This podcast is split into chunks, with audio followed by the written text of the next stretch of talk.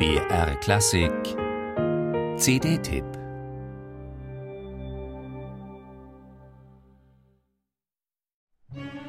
Einmal am Morgen ist ein Alter da und dann ein zweiter, vierzehn. Die Musik des 1974 gestorbenen Schweizers Franck Martin ist nicht populär. Der meist zurückgenommene lyrische Tonfall, das Changieren zwischen Tonalität und Atonalität mit nur gelegentlichen individuellen Anleihen bei der Zwölftontechnik, all das beließ Martin nach dem Krieg eher im Schatten der europäischen Musikszene. Das ist schade, denn wer sich auf seine unverwechselbare Sprache einlässt, dem eröffnen sich wunderbare Welten. Ein wenig Geduld mag gelegentlich vonnöten sein, auch im Fall des einstündigen, fast nie zu hörenden Liederzyklus Die Weise von Liebe und Tod des Kornetts Christoph Rilke. Der war im Dezember des vergangenen Jahres in einer exemplarischen Aufführung durch die Mezzosopranistin Oka von der Damerau und die Zürcher Philharmoniker unter Fabio Luisi zu erleben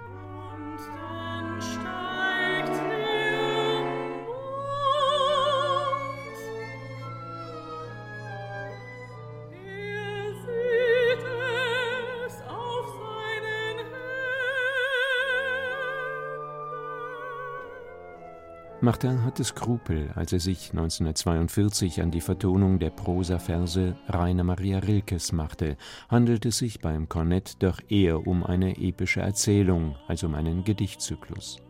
Auch Martins Respekt vor Rilkes per se stark rhythmisierter, ja musikalisierter Sprache und der Zweifel, ob die Musik überhaupt in der Lage sei, diesem Text eine eigene Deutungsebene hinzuzufügen, ließen ihn zögern.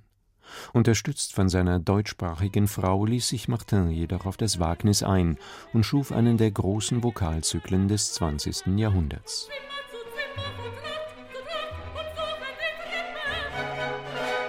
Die Geschichte vom 18-jährigen Kornett Christoph Rilke, der in den Türkenkriegen des 17. Jahrhunderts der Liebe begegnet, um wenig später auf dem Schlachtfeld einen sinnlosen Heldentod zu sterben, mag zeitgebunden sein. Bei aller Eindringlichkeit ist Rilkes 1912 wie im Rausch niedergeschriebenen Schilderungen des Krieges anzumerken, dass sie von den entsetzlichen maschinellen Greueln des Ersten Weltkrieges noch nichts wussten.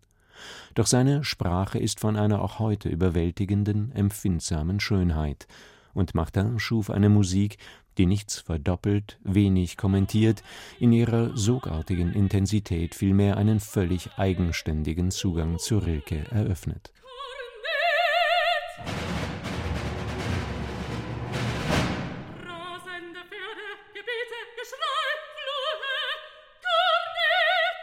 Oka von der Damerau gestaltet diese wundervolle Musik schlicht großartig, singt enorm ausdrucksstark und versucht auch nie zu viel Andeutung. Ein grandioser Balanceakt zwischen expressiver Nähe, lyrischer Intimität und der bei Martin wie Rilke erforderlichen objektivierenden Distanzwahrung.